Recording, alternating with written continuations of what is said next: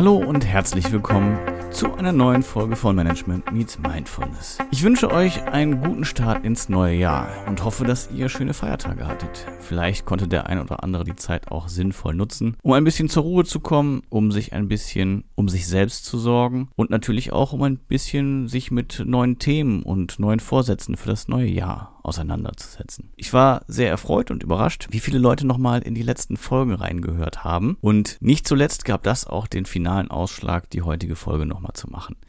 Die heutige Folge ist nämlich nochmal ein Nachklapp mit Benita Justus. Ich hoffe, ihr zählt auch zu den zahlreichen Leuten, die sich die ersten beiden Folgen bereits angehört haben und sicherlich ganz gespannt sind, was Benita Justus noch zu erzählen hat. Und so ging es uns, dem Johannes und mir auch. Und deswegen haben wir, nachdem das Interview eigentlich bereits vorbei gewesen ist, nochmal auf Aufnahme gedrückt. Es kann sein, dass der Teil, der jetzt kommt, für euch ein bisschen gestückelt wirkt. Es fehlt natürlich auch irgendwie so eine klare Anmoderation. Wir steigen direkt ein ins Gespräch. Aber ich glaube, dass es wirklich nochmal ultra spannend war und auch relativ lang und ausführlich. Also es wird definitiv wieder eine etwas längere Folge werden. Es lohnt sich aber aus meiner Sicht. Johannes und ich haben Benita noch einige Fragen gestellt und, glaube ich, noch einige sehr, sehr spannende Erkenntnisse gehabt. Es lohnt sich auf jeden Fall, bis ganz zum Schluss dran zu bleiben, weil Benita am Ende noch ein tolles Angebot macht. Also selbst wenn ihr es irgendwie nicht schaffen solltet, dann kann ich euch nur empfehlen, springt nochmal ans Ende und hört euch nochmal ganz zum Schluss an, was Benita zu sagen hat. Ansonsten wünsche ich euch viel Spaß beim Zuhören und jetzt nutze ich die Gelegenheit nochmal für einen kleinen Werbeblock in eigener Sache. Wenn ihr eure guten Vorsätze für das neue Jahr ein bisschen systematisieren wollt, wenn ihr ein bisschen euch mehr mit euch selbst auseinandersetzen möchtet, dann kann ich euch nur das Buch Deine Löffelliste empfehlen. Den Link dazu findet ihr auch hier in der Beschreibung. Sucht gerne bei Amazon danach, dann werdet ihr auf jeden Fall fündig. Und ja, das Buch ist eben eine kleine Anleitung, wie ihr euch mit euch selbst auseinandersetzt, euch selbst priorisiert und vor allen Dingen eure eigenen Ziele aufschreibt und auch schon mal schaut, wie ihr euch den Zielen nähern könnt. So, das war der Werbeblock für heute. Ich wünsche euch jetzt viel Spaß beim letzten Teil des Interviews mit Benita Justus. Benita, wie sieht denn das mit der Ausbildung aus? Du hast es eben schon mal angerissen und gesagt, was du alles ähm, so anbietest. Wie lange dauert so eine Ausbildung? Wie läuft die ab? Die Ausbildung ist zwei Jahre, also dauert zwei Jahre, aber das ist nicht äh, so gesagt das Ende, weil dann hat man eigentlich eher so die Theorie. Und äh, die Praxis ist dann etwas anderes. Und ich hatte das große Glück, in der Hamburger Jugendbildung da noch zwei Jahre zu arbeiten nach meiner Ausbildung. Da habe ich dem Team hauptsächlich geholfen, wie sie mit den Jugendlichen zwischen 18 und 25 die unvermittelbaren des Arbeitsamtes, die werden dort also hingeschickt, wie sie das Team mit diesen Jugendlichen am besten reden sollen. Ob sie meine Hand auf die Schulter legen sollten oder sie vielleicht gar nicht anfassen sollten, ob sie mit ihnen äh, langsam schnell reden, ob sie mit ihnen über erstmal das letzte Weihnachtsfest reden, um ein Vertrauen zu schaffen, oder ob sie einfach direkt auf den Punkt kommen und sie nicht gerne äh, rumgeschwafelt, dass sie ein Vertrauen aufbauen können zu diesen Jugendlichen, damit sie sich sicher fühlen, auch dann den nächsten Schritt zu gehen. Und dann ging es weiter, welche Hobbys oder Leidenschaften haben diese Menschen um dann zu sagen, sollen sie eher in das Handwerkliche gehen oder in das Händlerische gehen oder Tischler werden oder eher als Verkäufer oder als Händler oder was auch, Außendienstler. Genau, also egal was. Auf jeden Fall, wo sind die Stärken und wie kann man am besten mit ihm umgehen? Und das habe ich dann zwei Jahre gemacht. Das heißt, den Unterschied zwischen der Ausbildung ist zum Beispiel ein Beispiel da ähm, war ich also in der Jugendbildung und habe eine Person gesehen, die äh, starken Habgier hatte. Das heißt nicht klauen, um Gottes Willen, sondern Habgier an Wissen. Ich will alles wissen. Ich möchte alles, alle Informationen haben, die man nur haben kann. Das heißt, das Schlimmste, was man diesen Menschen machen kann, ist ihm zu sagen, ich habe da eine tolle Geschichte erlebt, die war super cool, ich habe jetzt aber keine Zeit, ich erzähle sie dir später. Das sollte man auf keinen Fall mit so einem Menschen machen und hatte also auch gesagt, ganz viel Informationen geben und füttern und äh, Fragen beantworten und nichts geheim halten. Und ich ging nach Hause, fühlte mich eigentlich ganz wohl dabei, bis auf leider Gottes am nächsten Tag die Monitore alle geklaut waren. Hm. Schade, aber auch da habe ich den Unterschied zwischen Habgier und Habgier leider Gottes noch nicht gekannt. Und das fand ich ein bisschen sehr schwierig. Und da ist der Unterschied. Das Wort ist extrem wichtig. Die Ausbildung ist für mich auf Deutsch gewesen. Da ich vorher nur meine Ausbildung auf Englisch gehabt habe, war das auch eine sehr große Herausforderung für mich, die Sprache dann auch so zu erlernen in der Feinheit, weil ich da nicht, ja, also meine Hauptausbildung war nicht, obwohl ich Deutsche bin, nicht auf Deutsch. Und äh, deswegen war das eine große Herausforderung für mich. Und dann äh, habe ich nach den zwei Jahren mich dann auch selbstständig gemacht und habe mein Büro bezogen hier in Hamburg Und seitdem arbeite ich von dort oder reise in die unterschiedlichen Firmen oder werden mir Fotos geschickt oder sonst was. Mhm. Einerseits frage ich mich, wenn du jetzt irgendwie so ein Seminar machst, ähm, wo, wo man selber auch dann Wissen draus ziehen kann und das eben dann später in die Anwendung bringen kann, wie viel Zeit muss man denn da investieren? Äh, weil zwei Jahre, dann, dann ist man ja plus Praxis, also wie es ja immer so ist eigentlich. Man hat zunächst mal die theoretische Vorbildung und dann muss man sich natürlich die Erfahrungswerte noch aufbauen. Aber mit, mit so einem Seminar kann man ja vielleicht so das Praxiswissen für den äh, Otto Normalbürger, würde ich jetzt mal sagen, erreichen. Das Tolle ist, nach dem ersten Seminar kann der Einzelne, der dort steht und die Ausbildung gemacht hat, also das erste einfach nur ein Wochenende oder mhm. vier Vormittage, wie auch immer, äh, wofür man sich auch immer anmeldet, kann er definitiv schon extremst viel. Das mhm. heißt, äh, was mache ich mit dem Menschen nicht? Oder äh, was für ein Geschenk äh, schenke ich dem Menschen? Worüber würde er sich freuen? Wie äh, äh, kommuniziert er? Was will er? Es gibt natürlich äh, so die Grundsatzfragen, die kann man nach dem ersten Seminar schon ganz klar beantworten. Bis hin mhm. zu, wie sieht wahrscheinlich seine Wohnung aus? Bis hin zu, wie könnte man den Menschen motivieren? Was, äh, wofür arbeitet er? Aus welcher Motivation heraus? Oder kann man ihn anfassen oder nicht? Ein ganz großer Aspekt. Also wenn ich beim mhm. Arzt bin und jemand rubbelt meinen Oberarm die ganze Zeit und sagt, wie werden die Spritze schon schaffen, dann sage ich, das Rubbeln ist für mich schlimmer als die Spritze. also gar nicht gut. Das heißt, wie gehe ich mit dem einzelnen Menschen um? Und das sind kleine Areale, die in die Vernetzung gebracht wird und das kann man schon nach dem ersten Seminar erlernen. Okay, das heißt auf der anderen Seite aber auch, dass die Skills quasi grundsätzlich, jetzt mal in der Theorie, eigentlich was für äh, A, jedermann sind, aber fast verpflichtend für Leute, die anderen Leuten was beibringen. Heißt in erster Linie irgendwie äh, Lehrer, aber auch Ausbilder und äh, Führungskräfte im Allgemeinen. Ja, sechs am Lotto, ja. Jeder könnte es erlernen, nur das erste Seminar schon mal. Und dann hm. nur beim ersten Seminar in der Übung bleiben. Dann hm. hat man ganz, ganz viel schon in der Hand ins Detail zu gehen und noch alles andere, was man sieht, äh, zu erlernen. Die meisten, die diese Ausbildung machen, brauchen es für sich, für ihre, äh, ihr Team oder für ihre Mitarbeiter oder für ihre, besser mit den Kindern umzugehen oder was auch immer. Zu einem Seminar kommt nicht nur äh, eine Kategorie von Mensch, sondern jede Art von Mensch.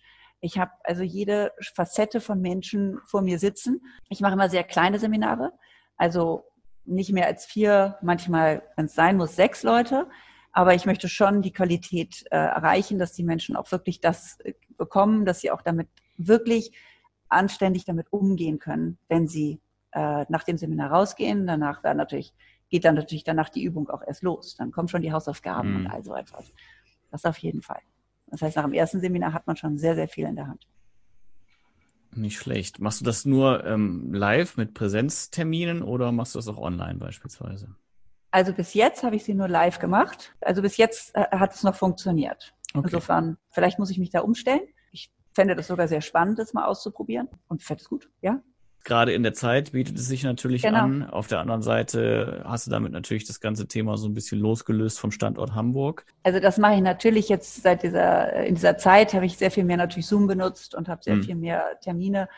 Was mir noch schwerfällt, dass ich einfach, wenn ich sehr, sehr viele Menschen auf dem Monitor habe, das ja gerade zu halten. Also eins zu eins oder drei Personen, also inklusive meiner, so zwei, ist kein Problem. Aber mhm. wenn es dann auf vier, fünf, sechs geht, dann habe ich persönlich, bin ich an meine Grenzen angekommen. Das äh, habe ich Schwierigkeiten. Das heißt, ich würde bestimmt eine Ausbildung machen für zwei Personen äh, online, aber ich glaube nicht, dass ich mehr machen würde als zwei, äh, weil da müsste man mal sehen, wie man damit, wie es überhaupt funktioniert, ob mhm. das rüberkommt äh, und genau die Punkte, weil man arbeitet sehr viel mit Bildern, natürlich am Anfang. Mhm. Aber äh, man hat am Ende des Seminars immer eine Person dort, die sie selbst die Leute auseinandernehmen müssen. So wie ich jetzt gerade okay. Johannes auseinandergenommen habe, so ungefähr äh, ganz grob, müssen sie dann auch schon gleich in die Übung gehen. Okay. Nicht nur Theorie, mhm. sondern Praxis mhm. ist das A und O. Spannend. Und wie man das macht, muss ich mir überlegen. Aber vorhin wurde mir noch eine Frage gestellt, ob ich nun jetzt sehr viele Selfies bekomme von Leuten. Stimmt, genau, richtig. Unendlich. Also wirklich unendlich viele und es ist aber nicht nur Selfies, sondern auch von anderen Menschen, um Freunden von mir, die sagen, äh, wie kann ich besser mit meinem Kind umgehen? Lohnt es sich, einen Klavierunterricht oder Musikunterricht äh, zu bezahlen? Hat es überhaupt äh, musikalische Tendenzen oder ist es nun wieder mein eigener Ehrgeiz? Welchen Zahnarzt nehme ich? Äh, ich habe solche Angst, ich habe solche wahnsinniger Angst vom Zahnarzt. Ich brauche jemand, der auf mich eingeht, wen ge zu wem gehe ich, der auch die Qualität hat und das menschliche Kapazität dahinter hat, es auch aufzufangen, meine Angst. Oder ob es nun die Kindergärtnerin ist oder ob es der Lehrer oder ob es was auch immer, sondern es ist nicht manipulierend, sondern wie bringe ich den Menschen, der mir gegenüber ist, äh, dorthin, dass ich auch, dass er und ich uns wohlfühlen und nicht schwarz-weiß oder Fronten geschaffen werden.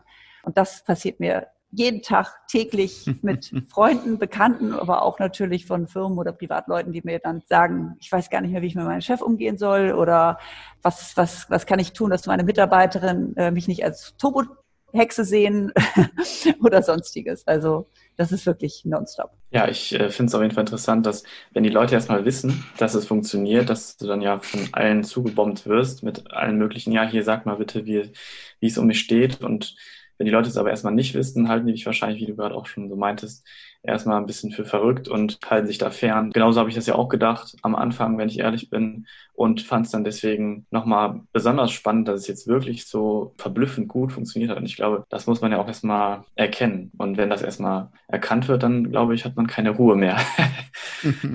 ja, es kann sein. Also es ist natürlich ganz ehrlich zu sein, es ist natürlich mein Ziel, noch mehr Aufträge, noch mehr Leuten es beizubringen, noch mehr Leuten zu helfen. Das ist natürlich ein ganz großes Ziel und das möchte ich natürlich. Aber alle Gefühle, die die Menschen haben, hatte ich auch. Also das ist nichts Neues. Ich selber habe, als ich das erste Mal davon gehört habe, gesagt, oh Gott, was ist denn das wieder für ein Quatsch? Jetzt machen wir gleich Teeblätter lesen oder irgendwas oder was soll das jetzt? Dann äh, bin ich auch durch die Phasen durchgegangen, gesagt, ja, ist ja eine tolle Technik, aber funktioniert auch, aber man kann sie ja gar nicht so genau sein. Oder ist ja gar nicht möglich oder warum sollte man das anwenden? Für mich selbst, obwohl ich sie gelernt hatte. Äh, kann das sein, was ich da sehe? Nein, ich hatte immer so ein gutes Gefühl. Warum stimmt denn das jetzt hier nicht? Was ist denn da los? Jede Phase, jede Frage, jede Skepsis habe ich selbst erlebt. Deswegen, ich finde es toll, wenn Leute mich in Frage stellen und toll mich herausfordern und sagen, ja, was ist das für ein Mist? Hey, kein Thema, fand ich auch lerne ich, setze ich damit auseinander und du wirst sehen, es ist was ganz, ganz Tolles und was ganz Positives. Deswegen gebe ich dir vollkommen recht. Es ist schwierig, den ersten Schritt zu finden, aber der zweite und dritte ist einfach positiv. Hm. Was machst du denn, wenn jetzt quasi ähm, Bauchgefühl und Technik im Widerspruch zueinander stehen? Also man erkennt, wenn das Bauchgefühl und die Praxis in einem Zwiespalt stecken bei einem Menschen. Also wie bei mir war es eine Zeit lang, dass ich genau in diesem Zwiespalt war.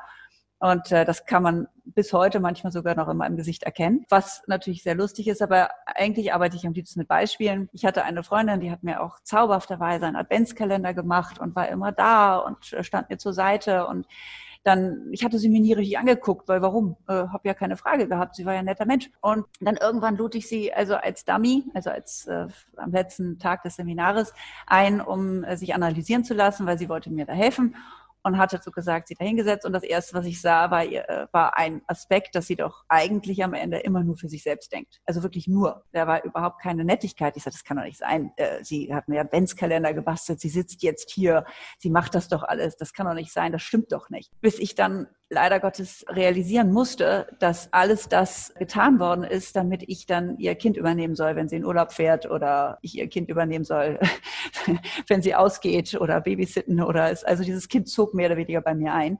Und äh, sie fand das ganz selbstverständlich, ohne Fragen zu stellen oder sonst irgendetwas schwierig. Ich musste das lernen. Das heißt aber nicht, dass sie ein schlechter Mensch ist, um Gottes Willen. Seid ihr noch befreundet?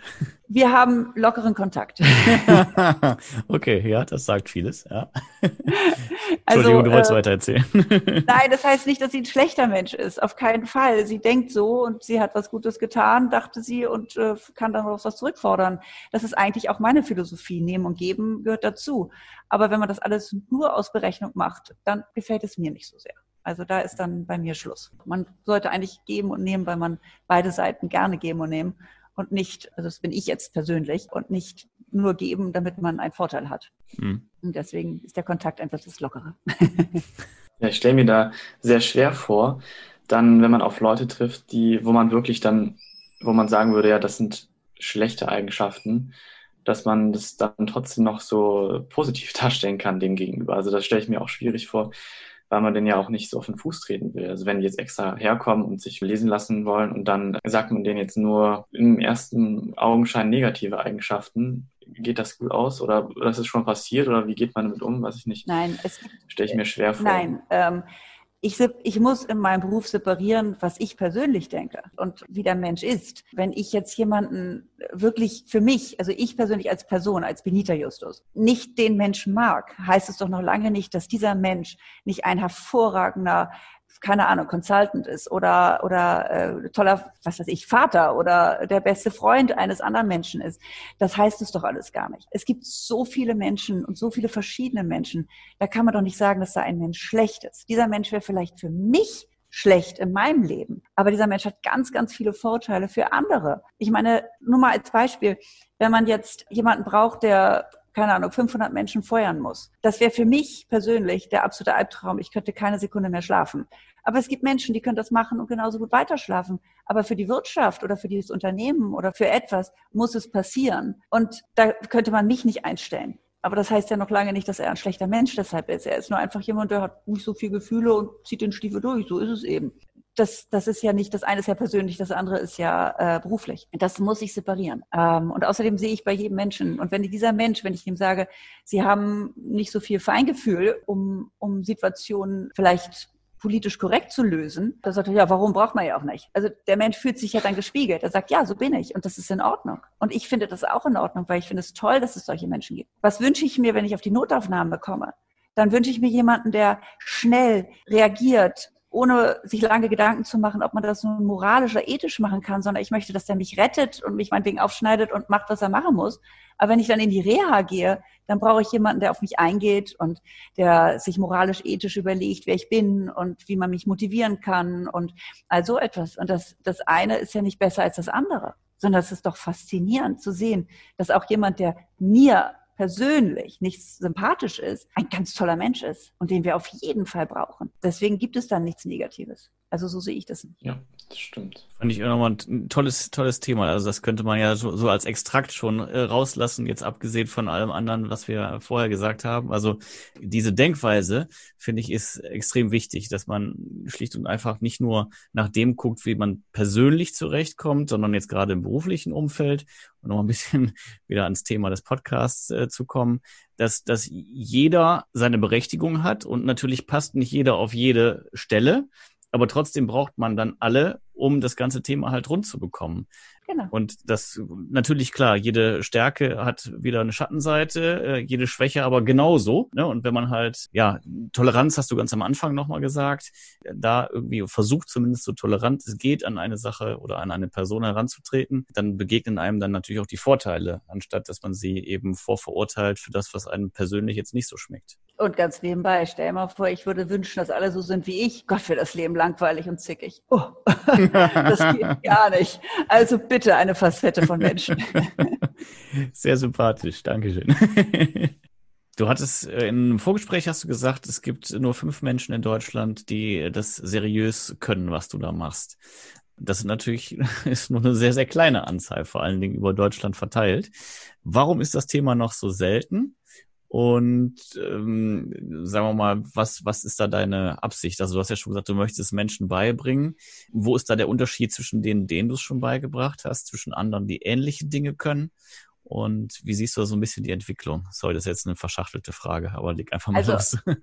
Also eins würde ich gern klären. Seriös würde ich nicht benutzen, das Wort. Okay. Ähm, also für mich, weil seriös finde mhm. ich nicht, ich finde die Analysen, die sie machen, sind weder zu oberflächlich oder nicht ganz korrekt. Seriös hm, mag ich nicht das Wort dafür. Tut mir leid, das ist das, was ich abgespeichert hatte. Also, ja, ja, äh, ist okay. Hm? Äh, es, es, für mich ist es so, dass die meisten Leute, die ich kennengelernt habe, die in der Physiognomie arbeiten, also im Gesichtslesen, ein System sich beigebracht haben, wo man äh, über das Hutter-System, das heißt, das sind die, wo man ein Areal sieht und daraus eine, ein, eine, ein Statement gibt. Das heißt, es ist kein Matrix oder kein Vernetzen dazwischen. Es, also es werden nicht verschiedene Areale zusammengewürfelt, um eine Frage zu beantworten, sondern es wird nur ein Areal sich angeguckt und daraus etwas gesagt. Und die meisten, die darin arbeiten, die sagen dann, geben dann Antworten wie, es könnte sein, dass sie ein gutes Bauchgefühl haben. Es könnte sein, dass sie manchmal in Situationen sich etwas zurücknehmen. Aber in sich haben sie das Bedürfnis, vielleicht manchmal so oder so zu sein. Also dieses vage, diese vagen Aussagen, dass man die kriegt man auch nicht. Das heißt, wenn auch die Person, die vor einem sitzt, dann sagt, nee, so sehe ich mich nicht. Nein, aber ich habe es ja so oder so oder so gemeint. Das ist in meiner Ausbildung nicht so, weil es eine Vernetzung gebracht worden ist. Und mein Ausbilder hatte so gesagt, diese Vernetzung mit anderen zusammengebaut und hat die Areale zusammengefügt. Das heißt, die Aussagen, die ich gebe, sind viel, viel genauer und viel mehr auf den Punkt. Es gibt kein Wenn und vielleicht und irgendwann mal und es könnte sein, sondern sie haben ein starkes Bauchgefühl. Sie haben eine hohe Sensibilität. Sie sind ein Mensch, der äh, technisch denkt, der dann ins Kreative geht natürlich. Das sind Aussagen, das sind ganz klare Aussagen und ich stehe jetzt hinter jedem Wort, was ich sage. Man kann mich hinterfragen. Man kann auch sagen, dass vielleicht meine Sprache nicht klar genug war, wie wir ja vorhin hatten mit der Kreativität und der Technik. Aber dann würde ich sagen, ist das mein Fehler, weil ich es nicht klar genug von vornherein gesagt habe, was bedeutet für mich Kreativität und was bedeutet für mich Technik aber das wurde ja dann aufgeklärt. Trotzdem sage ich, das ist der Unterschied. Die Menschen, die ich kennengelernt habe, die das erlernt haben, mit der Matrix äh, verbunden, also viele Areale anzugucken, ist, sind nur fünf, die ich kenne. Die Leute, die ich ausbilde, die meisten möchten es nur vom ersten, zweiten oder dritten Seminar bleiben lassen, weil sie schon sehr, sehr viel Information bekommen und nicht wie ich nach außen damit treten. Äh, die hm. meisten, die ich kenne, die es sehr gut können, treten damit auch nicht auf. Ich kenne keinen zweiten, der damit auftritt in diesem System, also in der Headbase-Methode. Ich kenne keinen zweiten. Ich weiß von mehreren, die es können, also die fünf, und die sind auch wirklich gut. Aber mhm. sie benutzen es dann als Headhunter oder sie benutzen mhm. es als Berater oder was auch immer. Und das ist auch hervorragend, nur sie bringen das Thema nicht weiter nach vorne. Mhm. Und das ist sehr, sehr schade. Und nein, eine der größten Fragen, die gestellt werden, apropos ist, es ist nicht wissenschaftlich bewiesen. Das heißt aber noch lange nicht, dass es nicht vielleicht irgendwann den Sprung doch schaffen könnte. Weiß mhm. ich nicht. Ja, also ich kann ja jetzt nur für, für mich sprechen und vielleicht noch für Johannes mit, der kann es ja gleich aber bestätigen. Bei uns hast du definitiv ja. überzeugen können. Also das muss man ganz eindeutig sagen. Auf jeden Fall. Das freut mich sehr. Du hast ja gesagt, ähm, die Matrix-Methode, das ist eben das Seltene, aber dieses, äh, wo nur wenige Areale oder nur ein Areal betrachtet wird, das machen dann ja doch ein paar mehr, oder? Ja, ja, genau. Also genau. es gibt natürlich die Physiognomen, auch sehr bekannte und sehr öffentliche, die darin arbeiten. Nur alles, was ich von denen gesehen habe, und das macht sie jetzt nicht alle unbedingt wahnsinnig schlecht, weil ich finde es toll, dass das Thema vorne getrieben wird, egal in welcher Art vielleicht, aber die Qualität ist nicht gut genug für mich. Die Genauigkeit ist nicht klar genug. Die vage, diese vagen Antworten und sie benutzen die Areale eins zu eins. Sie, sie nehmen nicht die, das gesamte Konzept zusammen. Mhm. Und das finde ich schade. Das heißt nicht, dass sie unbedingt immer falsch liegen, aber sie sind mir nicht klar genug und nicht deutlich und nicht spezifisch genug. Reicht das denn für den einfachen Anwender? Also, ähm, wenn man jetzt, nein, nein nicht mal das. Nein, hm? weil es okay. natürlich, weil die Aussagen manchmal auch falsch sind, weil es eine Waage mhm. ist. Also wenn ich jetzt eben mit Johannes irgendwie so vage rumgeeiert hätte, mhm. und gesagt hat, ja, es könnte sein und es wäre so, dann wäre er rausgegangen und gesagt, ja, könnte sein irgendwann mal und ja, vielleicht wäre das ja auch irgendwann so. Mhm. Also da, da, hat man ja nichts in der Hand, sondern ich mhm. will ja eine klare Spiegelung. Und ich finde es schade, also wenn man auch Artikel darüber liest, über das Thema, es wird sehr zerrissen, vielleicht mit Recht, vielleicht nicht mit Recht. Also manchen Teilen gebe ich Recht und manchen Teilen gebe ich nicht Recht. Aber es ist nicht etwas, wo man jetzt sagen könnte, ich bin da rausgegangen und habe eine Analyse bekommen, das war so ganz okay. Ja, es stimmte so ein bisschen. Das passiert bei mir nicht, sondern weder bin ich richtig oder ich bin falsch. Meine Aussage ist schwarz oder weiß, aber es gibt keine Grauschichtigkeit in meiner Aussage. Das, deswegen können die Menschen damit auch dann weniger anfangen, weil es dann nicht klar genug ist. Nochmal aus Interesse einfach, ob es Schwierigkeiten macht, ein Gesicht zu lesen, wenn jemand einen richtigen Vollbart hat zum Beispiel, weil der ändert ja auch irgendwie die Gesichtszüge zumindest oder verdeckt sie. Ja, verdeckt sie, kommt wieder auf die Frage drauf an, die mir gestellt wird. Und zweitens, ein Vollbart ist ja wie ein Pony. Ich habe etwas zu verstecken. Äh, ich habe etwas nicht zu zeigen. Ich möchte etwas nicht unbedingt nach außen tragen oder ich unterstütze etwas, was ich nicht, was ich schwach habe. Also ein Bart oben meistens, wenn er hier oben nur ist, wird dieser Teil ja sehr viel stärker betont und wird kräftiger. Und das möchte der Mensch der Außenwelt dann auch zeigen. Und wie der Bart geschnitten ist, ist ja auch wieder, was zeige ich, was zeige ich nicht, was unterstütze ich, was unterstütze ich nicht. Ist es ein Pony, das nur einmal so links rüber geht und ich lasse die andere Seite offen oder ist es beide Seiten oder was verstecke ich und was zeige ich. Für mich selbst. Das heißt noch nicht, dass man jetzt was verheimlichen möchte, sondern man unterstützt oder verstärkt auch das, worin man sowieso stark ist oder worin man besonders schwach ist. Das heißt, es kommt dann immer wieder auf die Frage drauf an, muss ich mir das genau angucken Oder sehe ich eigentlich schon, dass er darin sowieso ist verheimlicht und wir müssen es gar nicht ansprechen? Mhm. Also wenn jemand Pony hat, ist es am schwierigsten, weil wenn ich die Stirn nicht sehe, dann kann ich, kann ich viele Aussagen, sehr, sehr viele Aussagen nicht tätigen.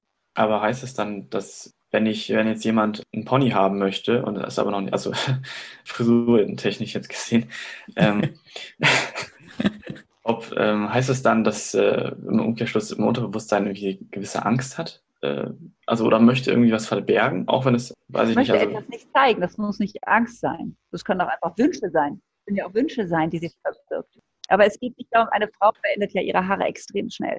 Also es ist ja, ja von kurzer Schnitt zu lang, zu Pony, zu dies und besonders wenn irgendwo ein Schicksalsschlag oder etwas Positives oder etwas passiert, dann muss ja als erstes erstmal die Haare verändert werden, so ungefähr. Also nicht jetzt jeder und jede Frau, aber häufig. Und das ist auch ein Zeichen von, von so gesagt, da ist eine Veränderung. Ich sehe ja den Menschen nur, wie er in dem Moment vor mir sitzt. Ich weiß ja nicht, wie sie letzte Woche aussah. Und deswegen kann ich das dann auch nicht sagen, ob das eine Veränderung ist, sondern ich sehe einfach so, wie der Mensch jetzt in diesem Moment vor mir sitzt. Versucht er mir oder der Welt etwas vorzuenthalten. Und das heißt, was Gutes, was Schlechtes, weiß ich nicht. Keine Ahnung.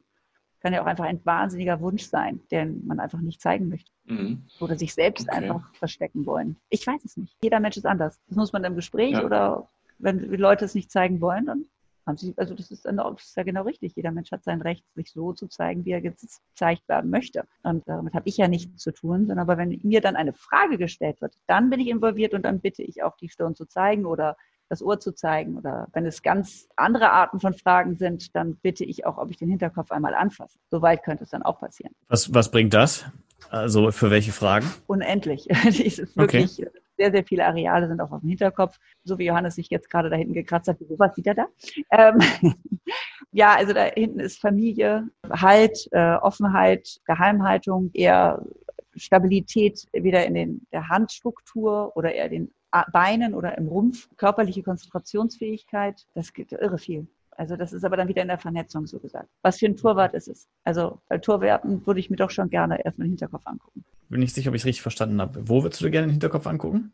Bei einem Torwart. Also Torwart. wenn mich jemand fragt, ja, doch, ist das richtig. ein guter Torwart? Kann ja, okay. der gut ja. Torwart sein?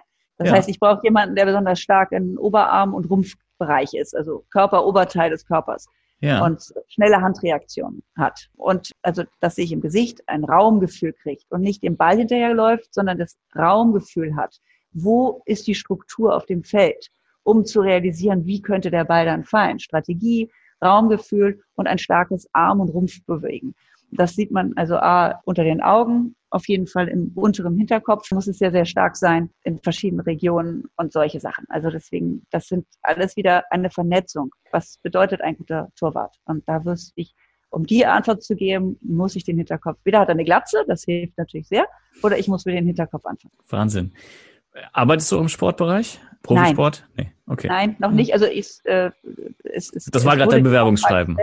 Nee, gar nicht. Es war die, die Anfrage wurde mal nicht von mir, sondern bei einem Kollegen gestellt. Aber das ist, um das Thema ein bisschen zu schieben, Entschuldigung, aber das ist genau das Problem. Man hat eine Person überzeugt in mhm. einem Konzern und die mhm. arbeitet mit mir wahnsinnig gern und dann hat sie einen Kollegen oder einen Chef oder irgendetwas, was ist das für ein Humbug, die will unsere Mitarbeiter nach der Nasenspitze aussuchen oder die will mhm. unsere Fußballer nach der Nasenspitze aussuchen. Was, wie soll denn das in der Presse stehen? Um Gottes Willen, dazu können wir nicht stehen. Und das ist der meiste Grund, weshalb es mir meistens dann um die Ohren fliegt, so gesagt, dass es mhm. dann nur noch privat benutzt wird und nicht mehr beruflich, weil es einfach auch das Image nach außen wonach suchen Sie die Leute denn aus? Äh, was? Nein. und wenn Sie sagen, Fußballer Mannschaft wird dann ausgesucht nach der Nasenspitze, so gesagt. Nein, das äh, dazu steht, da, dahinter steht dann leider kein Verein. Nur mal als Beispiel. Verstanden. Jedenfalls bis heute noch nicht. Ich hoffe, dass meistens die Toleranz diesem Thema gegenüber so groß wird, dass es hoffentlich irgendwann nicht verändert. Ja, es lässt sich ja durchaus auch mit einer klaren Methodik, ne? Und anhand fester Parameter werden die Entscheidungen getroffen, auch wie derjenige ins Teamgefüge passt. Also da sind wir ja, ja natürlich im Profisport relativ nah dran. Von daher genau. es gar nicht für Das Problem der Sache ist, es ist nicht wissenschaftlich bewiesen und man kann okay. es sehr manipulativ benutzen. Und ja. ja. manche Menschen gehen sehr negativ damit um. Ja. Und das ist, weshalb ich versuche, das nach außen zu bringen, dass es was Positives ist. Und vielleicht schaffe ich das ja immer. Sehr gut. Ich glaube, jetzt habe ich keine Fragen mehr.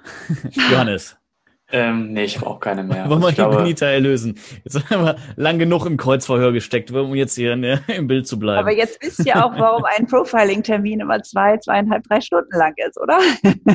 ja, allein das zu verstehen und dahinter zu kommen, dauert halt ja schon ewig lange. Ne? Genau. und, äh, genau das. Ja.